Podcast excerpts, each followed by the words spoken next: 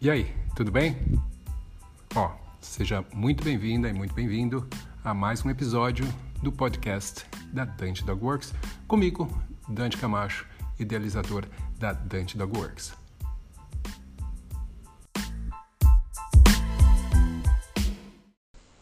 Fala aí, galera, beleza? Bom, sejam muito bem-vindos a mais um Cão com Sono e hoje eu vou estar falando com vocês sobre um assunto muito interessante, que é os benefícios e os possíveis riscos da atividade física intensa. Eu vi uma live recentemente, fiz um post também recentemente, coincidiu, né, de tudo estar tá acontecendo meio que ao mesmo tempo, onde uh, eu falo sobre a ideia de treinar, de brincar com o seu cão uh, com bolinha, né, de jogar bolinha, e aquela questão que acontece com muitos cães, onde os cães ficam meio que obcecados pelas bolinhas, né? Correndo sem parar e pedindo para você jogar bolinha o dia inteiro. Então, eu falei um pouco sobre isso e o que eu vou falar hoje tem uma ligação indireta também em relação a isso, com relação a essa, essa ideia de obsessão, porque eu vou explicar como a questão da atividade física pode acabar trazendo, ou do tipo de atividade física, acabar trazer, é, trazendo comportamentos que são uh, similares a isso, né? Comportamentos que são aqueles obsessivos, comportamentos que são considerados um, até viciados, né? Dos cães. Vou estar falando um pouco mais sobre isso com vocês hoje, compartilhando também de onde veio essa, essa informação, uh, logo depois da vinheta.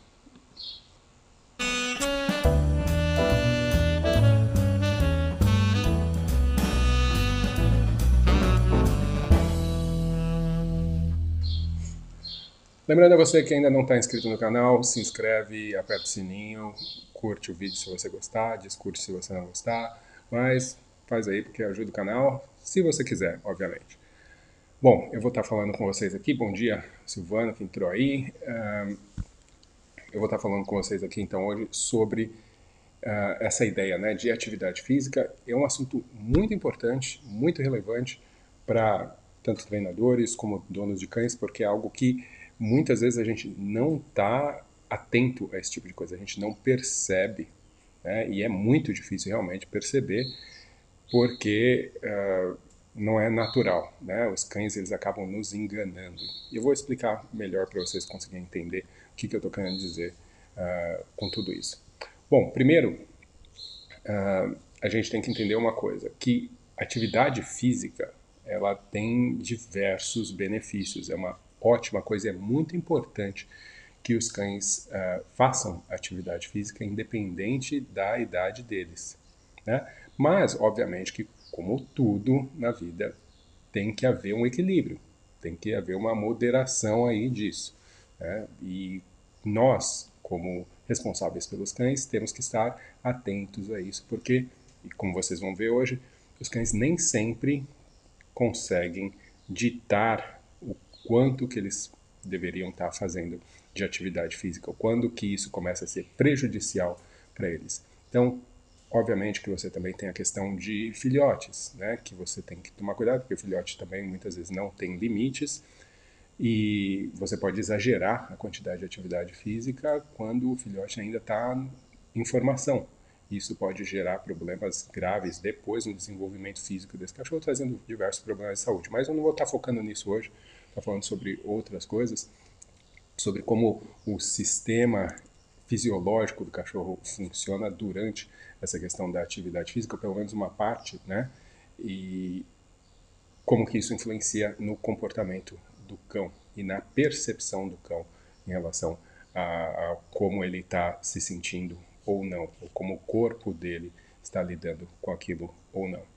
Então, como eu falei, tem diversos benefícios, é algo extremamente importante, independente do, do seu cachorro, da idade dele, atividade física, de acordo com a possibilidade de cada indivíduo, é muito importante que se mantenha sempre. Tá?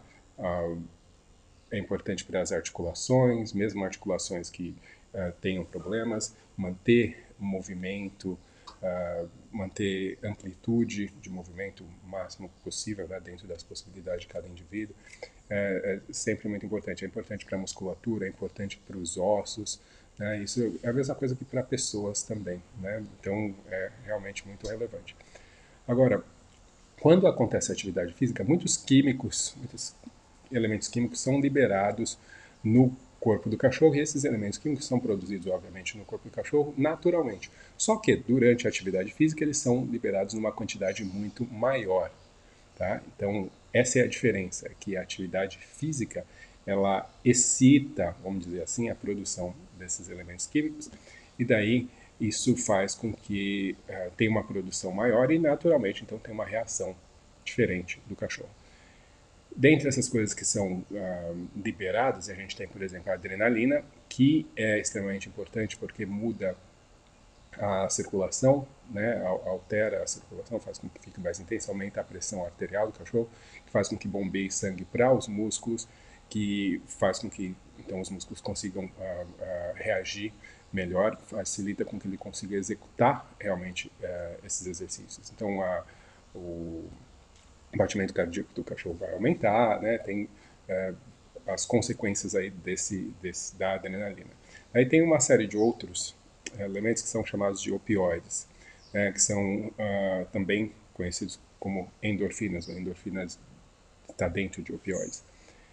Que funciona, isso é muito importante, muito relevante, como analgésico natural, ou seja, ele vai fazer com que tenha uma percepção menor de dor. Tá? Então, ele vai, obviamente, dessa forma também aumentar a motivação do animal, é, porque ele age diretamente né, nesses sinais de dor, ele inibe os sinais de dor do cachorro. Temos também o que a gente chama de endocannabinoides, que seriam as substâncias que são naturais, né? não tem a ver com cannabis, tipo óleo de CBD, é outra coisa, isso é produzido naturalmente uh, no corpo uh, que também são muito importantes para a questão da analgesia, que também trabalham por consequência na questão da motivação, que também acabam influenciando a questão do humor né, do, do cão. E a gente tem o que a gente é bastante conhecido, que é no caso a serotonina, que é um, um neurotransmissor, neurotransmissor, neurotransmissor que é uh, muito importante para a questão do humor também está associado com o bem-estar geral, com se sentir uh, bem no geral. É muito comum que, uh, se você vai pensar em cães que têm problemas de agressividade, reatividade, que se tenha, e tem estudos né, sobre isso, mostrando uma correlação com níveis baixos de serotonina, então o pessoal tenta suplementar isso de outras formas, com alimentação, né, diz que, uh, não sei se é semente de abóbora, tem...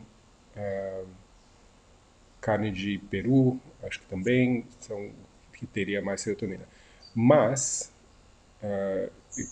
o mencionado aqui por uma das veterinárias que eu estava ouvindo, ela falou que eu não vi esses estudos, mas falou que também pode ter um efeito oposto aí. A questão de serotonina está relacionada uh, com agressividade, mas não sei exatamente se é só quando tem falta de serotonina. Mas uh, o que eu conheci até hoje era a questão de níveis baixos de serotonina tá estarem associados com níveis mais altos de agressividade. E por último, a gente tem a dopamina, que é provavelmente mais conhecida, né? Também é um neurotransmissor que é crítico para o processamento das recompensas, da ideia de recompensa.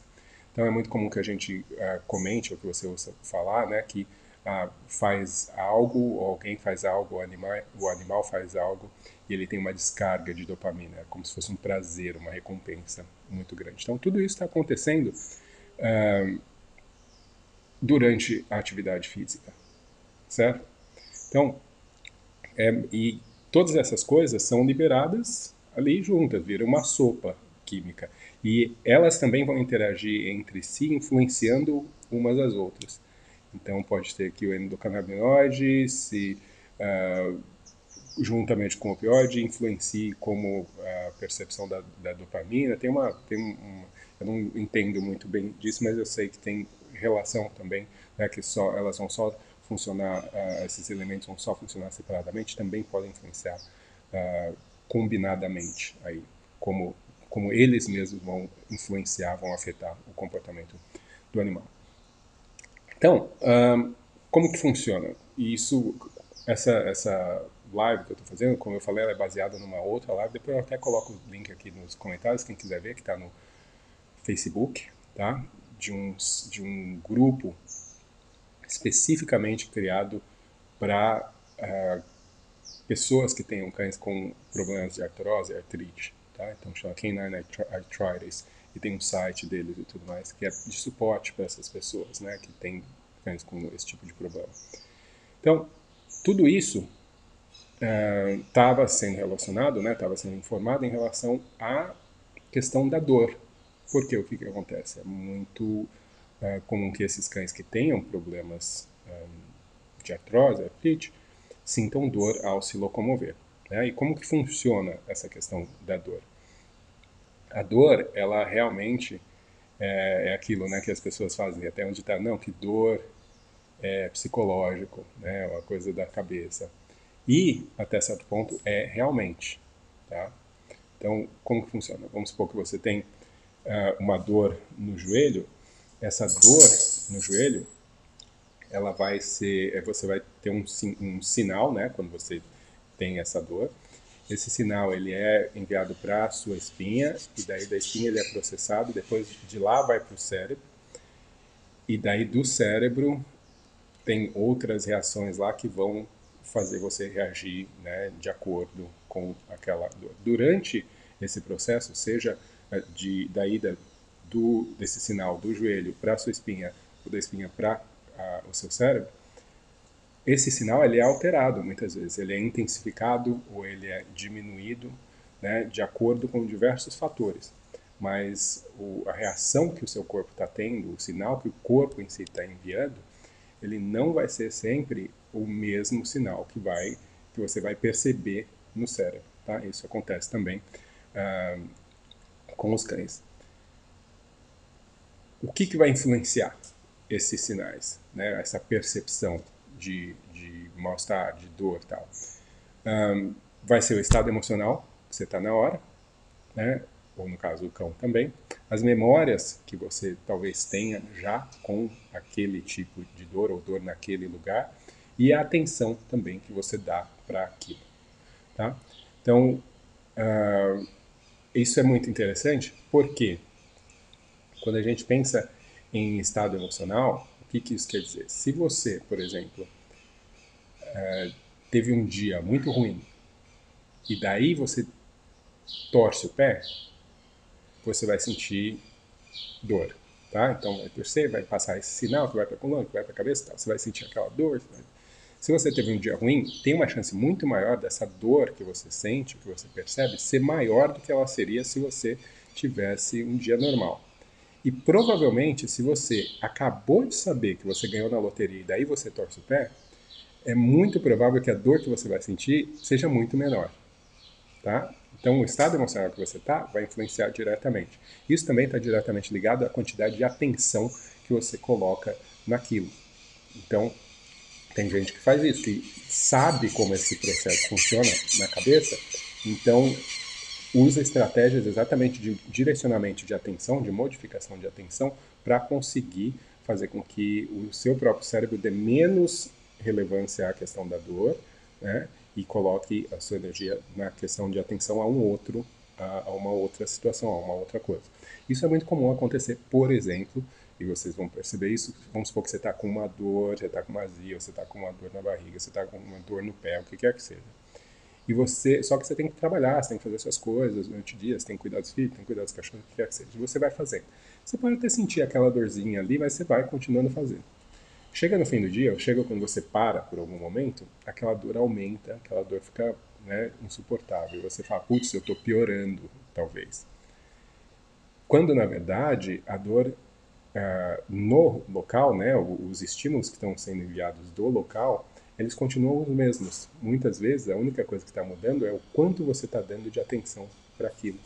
Porque você está distraído fazendo outras coisas, o seu cérebro não consegue fazer as duas coisas ao mesmo tempo e dar atenção para a dor e reagir a ela e dar atenção para as outras coisas que você tem que fazer. Então tem gente que usa até esse tipo de estratégia. Mas pensa bem no que eu estou falando, porque isso obviamente vai voltar tudo para a questão de cachorro.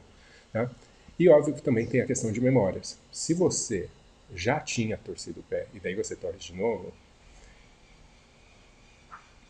você, por ter uma memória negativa, tem uma chance de ter mais dor. Tá? Outra coisa que é interessante, daí não tem nada a ver com cachorro, tem a ver com gente. Então a gente tem a tendência também de sentir mais dor e, e sofrer mais, é, porque nós somos influenciados por que tá, pelo que está acontecendo ao nosso redor, é, no sentido de, vamos supor, você conversa com alguém sobre dor. Você fala sobre dor, você ouve gente falando sobre dor, não sei o quê. A chance de você sentir mais dor é muito maior. Isso foram feitos estudos também. Se você Uh, você pega pessoas que têm um, um, nível de dor lá numa escala, e daí você coloca essas pessoas em situações, grupos diferentes, onde um eles só vão ficar falando sobre dor, e outro vão estar falando sobre outros assuntos. As pessoas que estão envolvidas em outras coisas ou falando sobre outras coisas, no fim do dia, eles relatam que a dor que eles estão sentindo naquele momento é menor do que os outros que passaram o dia inteiro falando sobre dor. Então, você perceber a dor ou você falar mais sobre ela, né, não é nem perceber fisicamente, mas você está mais envolvido naquilo, faz com que você fique é como aquela coisa de pensamento positivo e pensamento negativo, né? E na verdade isso não é só questão de pensamento, isso vai influenciar como o químico, as químicas no seu cérebro vão estar tá sendo ah, reconhecidas, né, trabalhadas aí, liberadas também. Então é muito interessante isso. Os cães eles não têm essa percepção eles não têm fatalismo, eles não têm vitimismo, eles, não, né, eles simplesmente uh, não ficam pensando, ah, eu quebrei a pata não sei quantos anos atrás, eu vou ficar com dor, se isso daqui agora vai... Né, se o cachorro está com dor há uma semana no joelho, ele não vai ficar pensando, putz, eu vou ter que parar de trabalhar, vou ter que fazer uma cirurgia, depois não vou, vou ter que parar de jogar futebol. Não, não fica nisso, né? E isso naturalmente aumenta a nossa dor. Mas isso tem mais a ver com, com gente mesmo, né? Um, a dor, então, quando a pessoa fala que ela é psicossomática, ela não quer dizer que ela só está na cabeça, ela também muda como o corpo percebe e se relaciona com esse, esses circuitos que percebem a dor. Tá? Uma coisa que é interessante é que hoje em dia, né, a gente tem remédios para dor, infelizmente, ainda a maioria dos remédios para dor eles têm efeitos colaterais que não são muito legais. A gente não conseguiu ainda ter remédios que sejam muito bons para diminuir dor, mas que não sejam, não tragam problemas depois. Mas porque também teve um avanço na ciência, a gente consegue ser um pouco mais invasivo na hora de investigar o quanto que uma pessoa ou um cão está sentindo de dor, porque você consegue fazer imagens, você consegue olhar no cérebro, ver onde está tendo ativação e tudo mais. Uh, e o que acontece? Também por conta disso, a gente consegue medir outras estratégias e como elas funcionam para uh, ah, amenizar a dor. Estratégias que antes eram vistas simplesmente como uh, coisas que não eram necessariamente eficientes, hoje em dia se reconhece que consistentemente essas estratégias trazem benefícios e diminuição de dor. Estratégias que talvez não sejam tão comuns no mundo ocidental, mas que há centenas de anos vêm sendo usadas no mundo oriental, como por exemplo yoga, como por exemplo meditação. E então os estudos mostram que é confiável, são confiáveis os resultados uh, na diminuição dessa uh, percepção de dor. Então, uh, e como eles sabem, porque vai lá e mede, olha no corpo, vê como o corpo está reagindo e sabe que funciona realmente. Isso é interessante porque isso tem a ver com a questão de atenção tem a ver com a questão de conseguir relaxar, tem, que é algo que também dá para a gente fazer com os cães. Agora, o que, que acontece? Uh, quando a gente pensa no sistema nervoso, e eu estou lendo aqui porque eu fiz várias anotações, é uma live de mais de uma hora, um, a gente sabe que ele é altamente plástico, ele se molda. Tá? Isso acontece ao longo da vida, não é só quando é filhote, Óbvio, tem uma plasticidade maior quando, ele é, quando o cão é filhote, mas depois ele se molda também uh, ao longo da vida. Isso é importante, é necessário por uma questão de adaptação. A gente vai se adaptando às condições diferentes, o nosso cérebro também vai tendo que mudar. E muitas vezes as pessoas consideram que um, um, corpo, por exemplo, um indivíduo, um cachorro, ele tem uma conformação física, por exemplo, e que essa conformação ela não vai mudar, né? Tem a questão genética, não muda mais. Então. Só que se fosse isso, o que que acontece? Você, o seu corpo não ia mudar quando você faz exercício, não ia ganhar musculatura e ia ficar com músculos maiores, né? Existem mudanças. Agora, até então, as pessoas pensavam que ah, tá, essas mudanças estão acontecendo fisicamente ali, no nível muscular, esquelético, e não necessariamente uh, dentro do sistema nervoso. Mas o que se provou é que, na verdade, há uma mudança inicial no sistema nervoso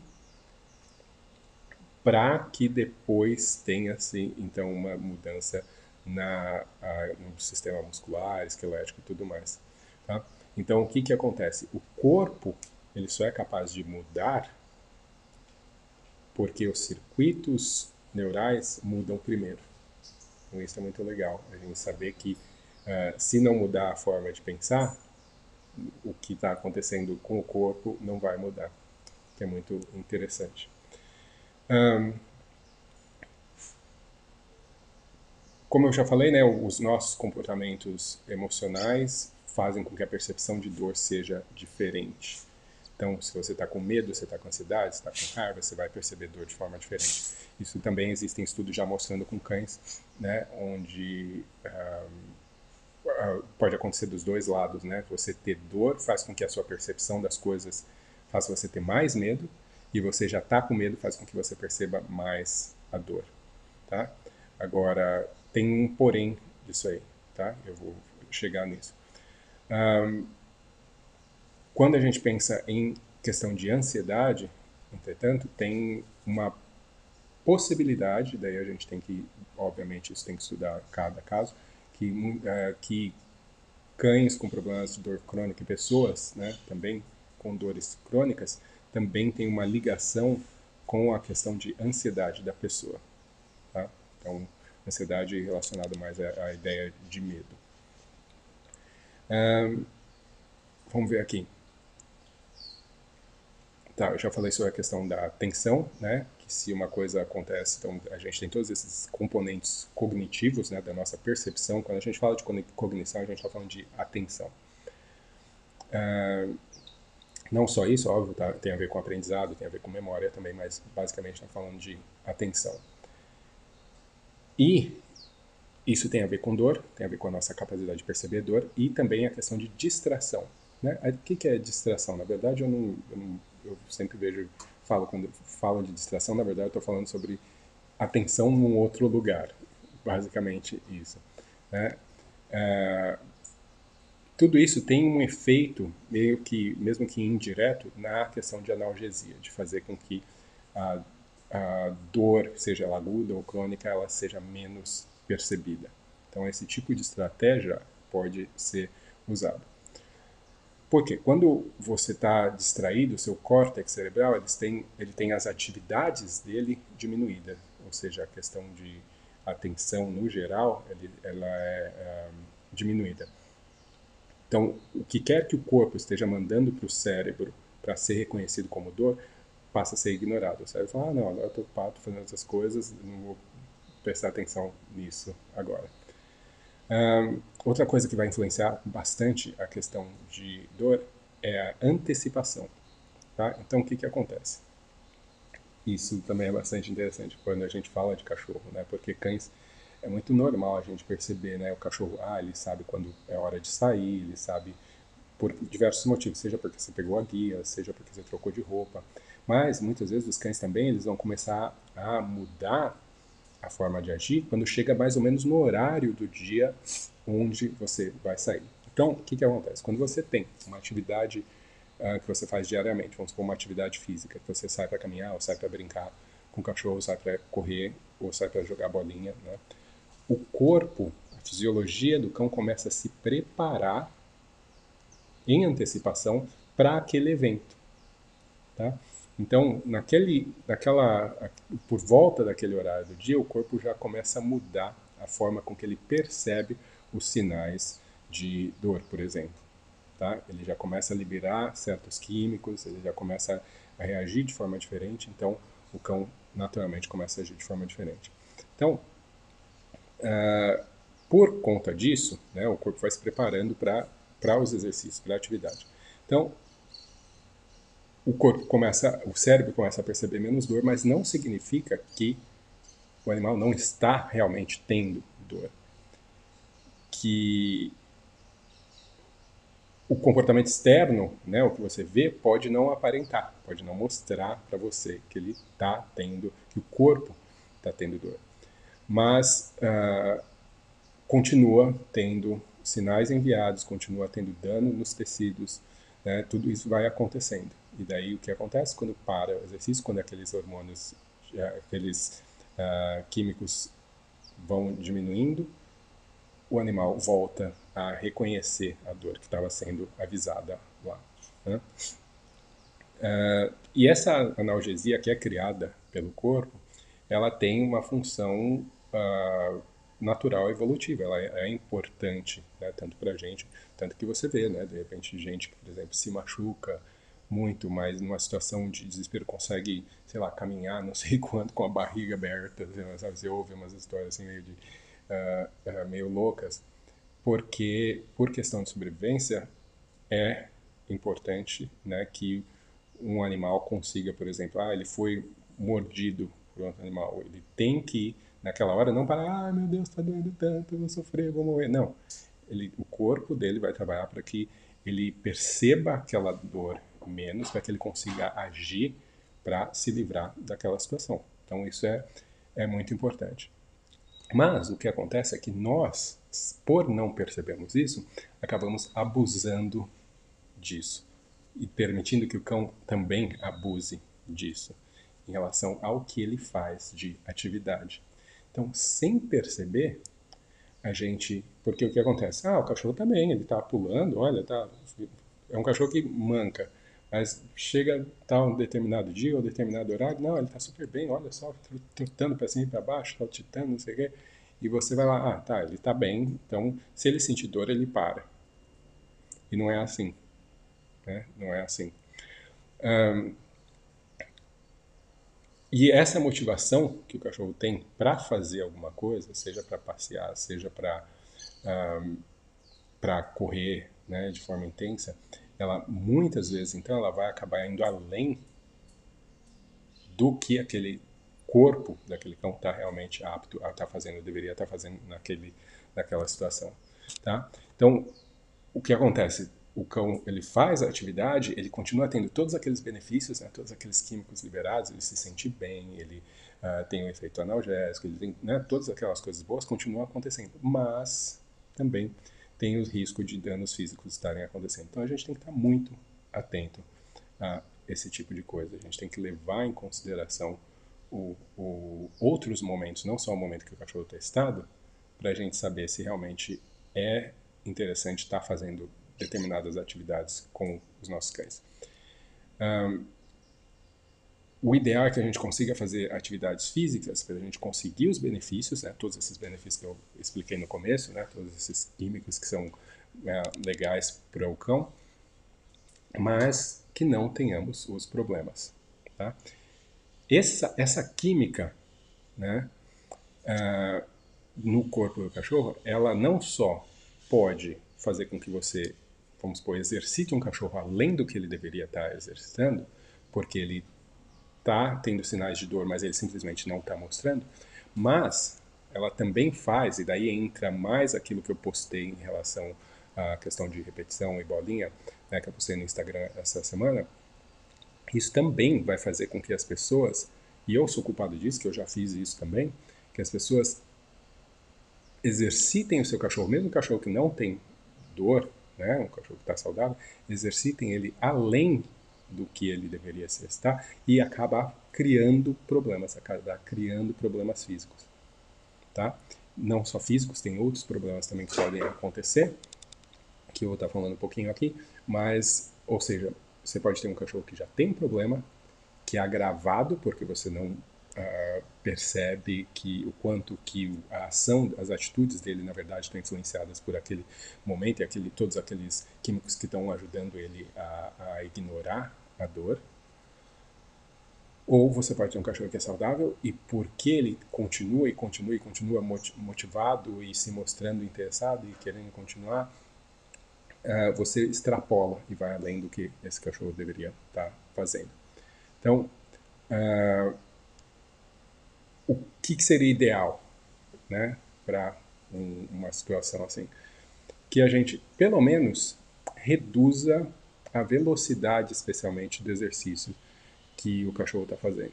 Né? Então, essa bolinha, jogar bolinha, é dos piores. É pior, por exemplo, do que jogar frisbee. Tá? E por quê?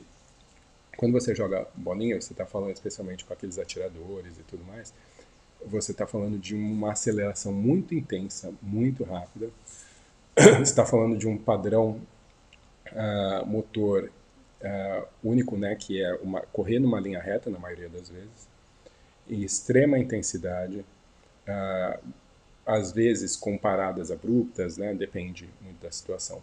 Mas você está falando, a gente está falando de uma coisa que acontece que é, tem um termo em inglês chamado visão de túnel, é tunnel vision, onde o cachorro, pum, vê aquilo e ele não vê mais nada na frente dele, ele só vê aquela bolinha, é o único objetivo dele e esquece tudo que está acontecendo em volta e vai intensamente ali naquele uh, objeto.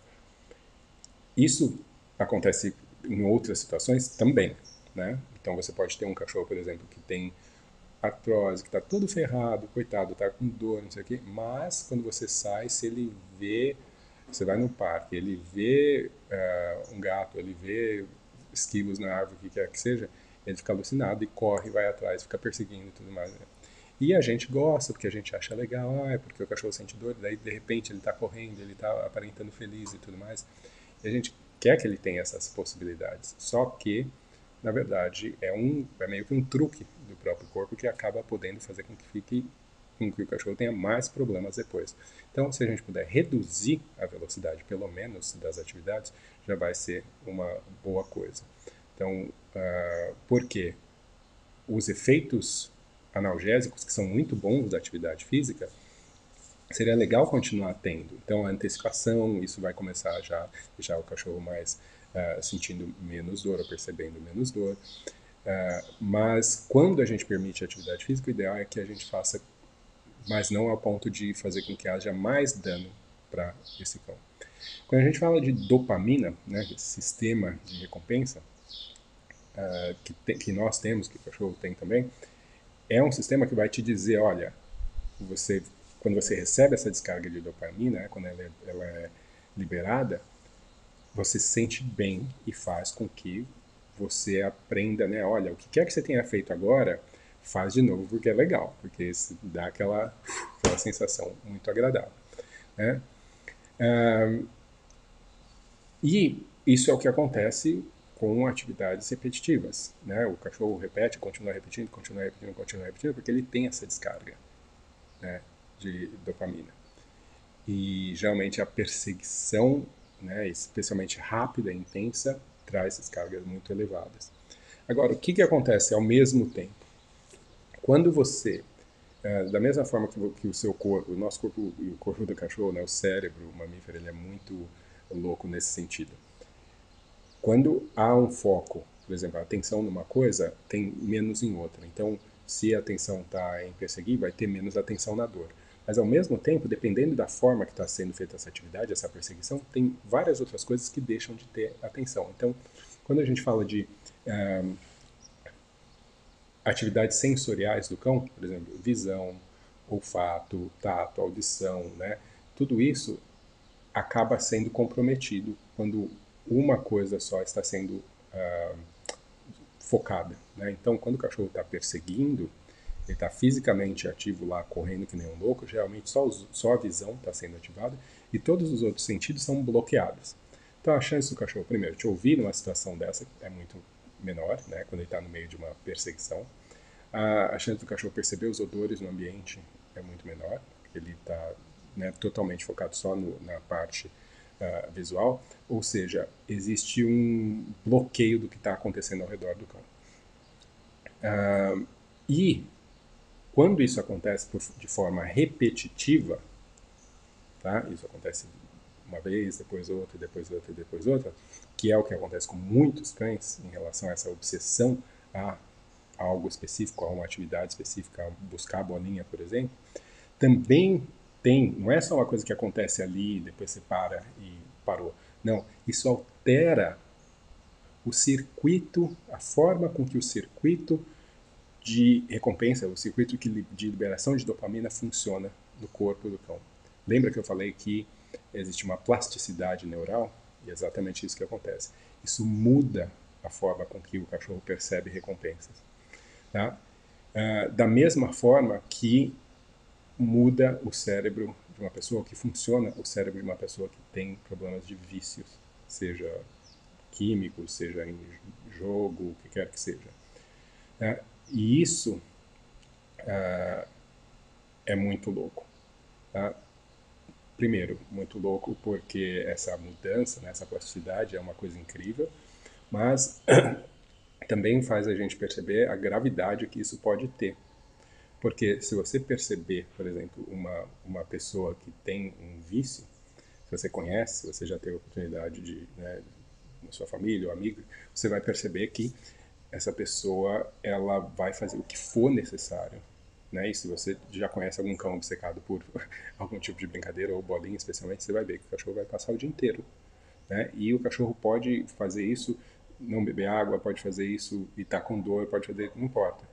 Né? Se você tem uma pessoa que é viciada em droga e está com crise de abstinência, né, ela vai pular do segundo andar para conseguir um, um, um, pouco daquilo que, da qual ela é viciada. E por mais que a pessoa saiba, né, na hora que ela está tendo aquela necessidade, a razão é algo que não conta. Então, a gente não quer deixar que os nossos cães entrem nesse ciclo né? porque isso pode ser bastante prejudicial. E o que acontece? Também, é que uma vez que esse circuito de, de, de percepção, de recepção, né, de recompensa, ele é alterado, é como se as outras coisas, as outras recompensas, o que nós podemos perceber como recompensa, eles sejam menos percebidos, eles não recompensem tanto. Então, por isso que um cachorro quer alucinar por bolinha, você fala, ah, vamos dar petisco. Ah, ele não quer petisco. Ah, vem carinho. Não, ele não quer carinho. Ah, vamos passear e cheirar o chão. Não, ele não quer. Né? Ele só quer a bolinha. Né? Então ele começa a não ter a capacidade de perceber as outras recompensas ao redor dele. Né? E aí, ah, não só isso, né? ele não vai perceber ah, no momento em que ele está brincando, mas como o circuito de recompensa dele muda, no geral ele vai perceber isso menos. Então, nesse aspecto já é triste porque significa que você tem uma vida com muito menos possibilidades de recompensa. Mas se você for pensar no dia a dia, se for pensar em treinamento, isso é algo que é muito ruim, né? Dificulta bastante a, a evolução do treinamento do seu cachorro. Mas pensando no bem-estar dele, isso é algo que a gente tem que levar em consideração. Então, é muito comum que as pessoas fiquem com dó e queiram continuar jogando e não sei o quê, mas você tem que estar pensando que tem outras coisas acontecendo aí não é a decisão consciente do cachorro. E tem isso também, né? O cão, quando entra nesse, nesse ciclo, ele não vai tomar decisões conscientes, ele não vai saber quando parar. Né? Então, nós, aí, como eu falei logo no começo, temos que ser responsáveis uh, por isso, tá? Uh, quando a gente, e a, nível neurobiológico, vou até ler aqui um pedacinho do que eu uh, escrevi, uh, a motivação do comportamento ele vai continuar dentro, né, neurobiologicamente. O cão ele não vai ter mais controle uh, porque o circuito de recompensa dele não funciona mais de um jeito normal. Uh, e isso impede que o cérebro do cão então haja de uma forma regrada e equilibrada. Tá? Óbvio que nem todos os cães ficam viciados, né? isso tem a ver também com o indivíduo, tem a ver com raças, mas muitos ficam. Tá? E você pode fazer esse, essa questão de vício acontecer com várias atividades, né?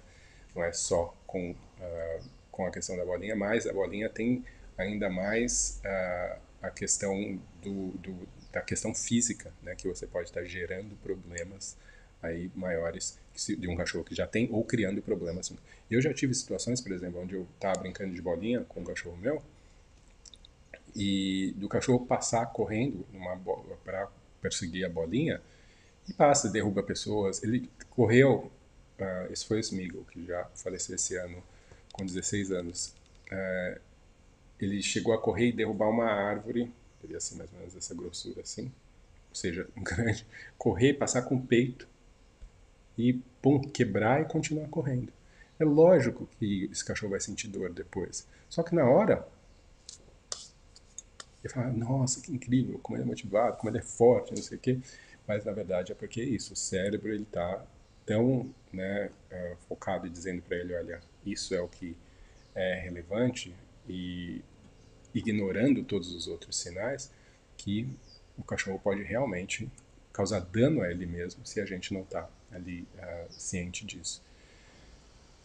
Quando um animal também está acostumado demais a essa atividade física intensa, então tem uma uh, essa atividade física gera essa liberação de todos esses químicos, essa salada química que é tão boa para o cão. E quando ele não tem essa atividade, ele passa também a ter uh, abstinência. Isso acontece com gente, né? Tem estudos que mostram atletas, por exemplo, de nível alto, competitivo, se lesionam e tem que ficar parado, eles sentem, uh, eles têm essas reações, né, como de uma pessoa, por exemplo, viciada. Essa questão de abstinência, porque uh, não é o exercício em si, mas são os resultados, os químicos que são liberados ao exercitar. Tá? O que a gente pode fazer, então, como eu falei, é reduzir a velocidade. Se você é, treina com seu cachorro com bolinha, né, ou brinca com seu cachorro com bolinha, jogando bolinha, né? então diminuir isso ou mudar a forma com que você vai fazendo isso. Então, uh, fazendo, então jogar a bolinha mais lentamente, segurar o cachorro, jogar, deixar a bolinha parar e depois ele, ele liberar. Um, jogar em lugares que seja que tenha grama mais alta para o cachorro uh, ver ela caindo, ela desaparecer e daí ele ter que procurar, né? Então mudar o jeito que você brinca já vai ser de grande valia, porque fisicamente isso vai ajudar uh, o seu cachorro. Mas a questão dos circuitos de recompensa que são alterados, isso você vai ter que mudar de outras formas. Uh, e é difícil, porque tem, é uma mudança real, não é uma mudança, não é uma ideia, uma vontade do cachorro. Existe uma mudança real da forma que esses circuitos de recompensa funcionam. Então, ah, quando o cão está nesse estado, né, como eu falei, ele não consegue perceber outras formas de recompensa ao redor. Então, o ideal é que a gente comece então a apresentar outras formas de recompensa para eles em outras situações, para ele aprender, né, voltar a aprender essa outra. Então, você pode fazer isso na hora da alimentação, uh, com algum tipo de enriquecimento, trabalho de olfato, né, muito interessante. Então, faro recreativo são coisas que podem ajudar, uh, pode ajudar bastante. Uh, e faro no geral, né, seja forragear, mas também a ideia de faro recreativo, ou seja, achar um odor específico, é provado também de ajudar cães uh, a ter melhor humor, a reduzir a ansiedade, uh, e também a questão do faro tem um fator analgésico também associado aí, ou seja, farejar também pode ajudar cães que têm problema uh, de dor. Então, é o tipo da coisa que é mais difícil de viciar do que, por exemplo, uma atividade física intensa, mas também pode acontecer, especialmente dependendo da raça. Mas, no geral, é algo que, pelo menos fisicamente, não tem chance de ser prejudicial para o cachorro. Né? Ah, também ajuda a reduzir os níveis de adrenalina, porque ajuda também o corpo do cachorro a se acalmar, né? quando ele está farejando, pelo menos se acalmar um pouco mais. Uh, tem toda a questão de melhora de, de humor do cachorro, né?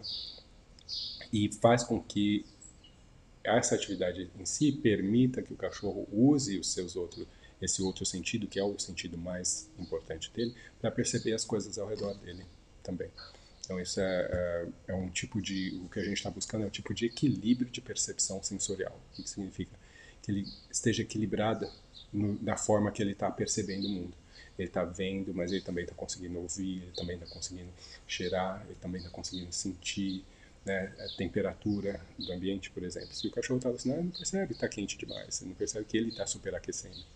Então eu vejo muito isso, eu vejo muito isso em esportes. Né? A pessoa vê o cachorro ali motivado E ela não percebe que ela é responsável pelo bem-estar desse cachorro e que esse cão pode muito bem não estar se sentindo. Uh, uh, realmente o corpo dele não está bem. É, então é muito importante a gente estar tá sempre muito atento. Eu vejo isso, por exemplo, muito no agility.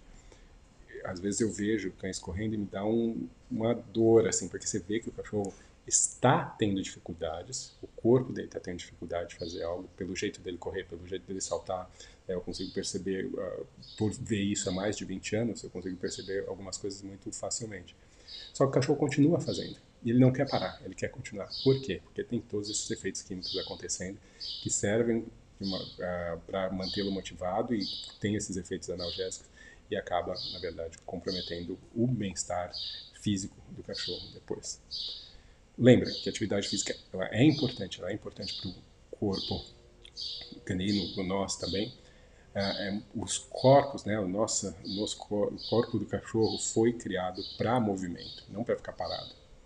Mas existe uma diferença entre é, exercício natural e o que a gente chama de exercício forçado. Exercício forçado não é só exercício que você faz porque alguém está te com um, te dando choque para fazer ou te puxando pela coleira para fazer. Não, exercício forçado é tudo aquilo que uh, existe uma motivação muito forte que faz com que uh, a atividade aconteça mesmo que o corpo esteja tentando informar que aquela atividade não é legal ou que está gerando desconforto, que deveria ser diminuída. Então, quando você tem uma motivação, por exemplo, como uma rodinha, como algo que altera a forma com que o circuito de recompensa do cachorro funciona, que vicia, né, basicamente, você pode também considerar isso como forçado, porque o animal não tem mais controle. Ele não tem como falar, ah, eu vou parar porque isso daqui não está me fazendo bem. Ele simplesmente reage porque todas essas químicas estão funcionando no corpo dele. Então, é, a gente vai considerar isso como também exercício forçado. É uma força, como se tivesse uma força maior que leva a fazer aquilo. Então a gente tem que estar ciente para ajudar nossos cães a, a, se manterem saudáveis ao longo de muitos anos, prestando atenção nisso. Mas lembre, você tem que fazer atividade. Só o jeito que a gente vai fazer que tem que ser uh, moderado aí para que uh, você mantenha a saúde do seu animal. E se você está pensando em esportes, essas coisas, Lógico que você está pensando em fazer mais atividade do que um cão normal faria. Mas, óbvio que daí, como esporte, você também tem várias outras coisas que você tem que pensar, né? Questão de aquecimento, preparação realmente para esse animal poder fazer, questão de checados veterinários, para continuamente estar tá checando se esse cão está realmente apto e continua apto para se manter bem nesse esporte, e você prestar atenção nas minúcias, as coisas mínimas. Um cachorro, por exemplo, se mostra menos interessado ou erra muito alguma coisa, muitas vezes tem a ver com dor e não simplesmente com não ter aprendido uh, ou qualquer outra coisa, tá? Um, então, acho que é isso né, que eu tinha para falar com vocês de hoje. Um, espero que vocês tenham gostado. Eu vou, na verdade, colocar aqui para vocês que eu, tinha, eu esqueci, na verdade, disso tinha que ter colocado antes, mas eu vou colocar agora para vocês. O nome desse desse pessoal que fez essa live, tá? Eu vou colocar aqui o site da Deixa eu colocar aqui embaixo. Aqui. O site que vocês onde vocês podem entrar e checar uh, esse, essa, essa conversa, né? na verdade tem um site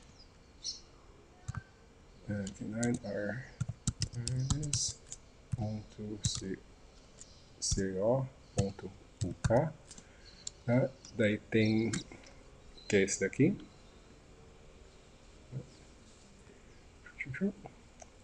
beleza vocês podem entrar, esse é um, um site, mas se vocês forem no Facebook para procurar essa conversa, né, que tem uma live lá de uma hora e pouco, onde vocês podem uh, falar sobre isso, vocês vão numa página chamada uh, Barking Brains, tá? que é essa página aqui. Ó. Então, você vai nessa página e daí lá você vai encontrar é, a doutora Kathy, que é uma especialista, ela é uh, veterinária, cirurgiã, não sei das quantas, e especialista muito qualificada na questão uh, neural em cães, ela estuda muito isso. Hoje em dia está palestras no mundo inteiro.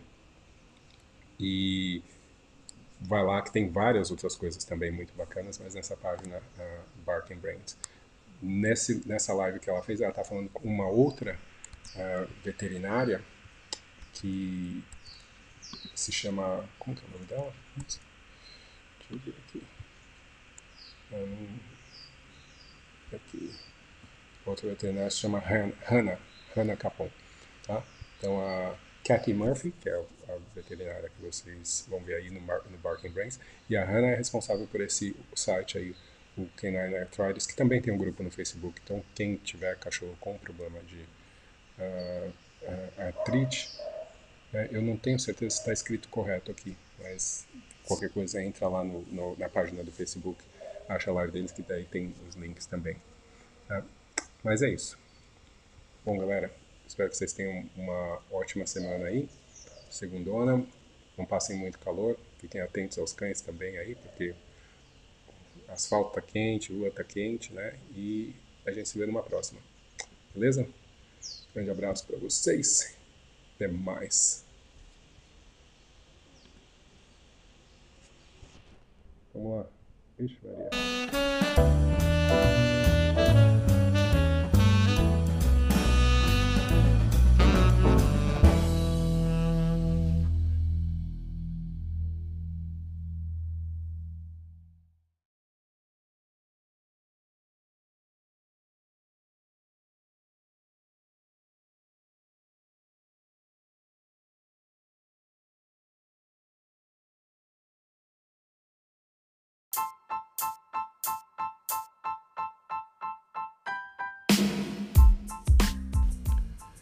Então, pessoal, esse foi mais um episódio do podcast da Dante Dog Works.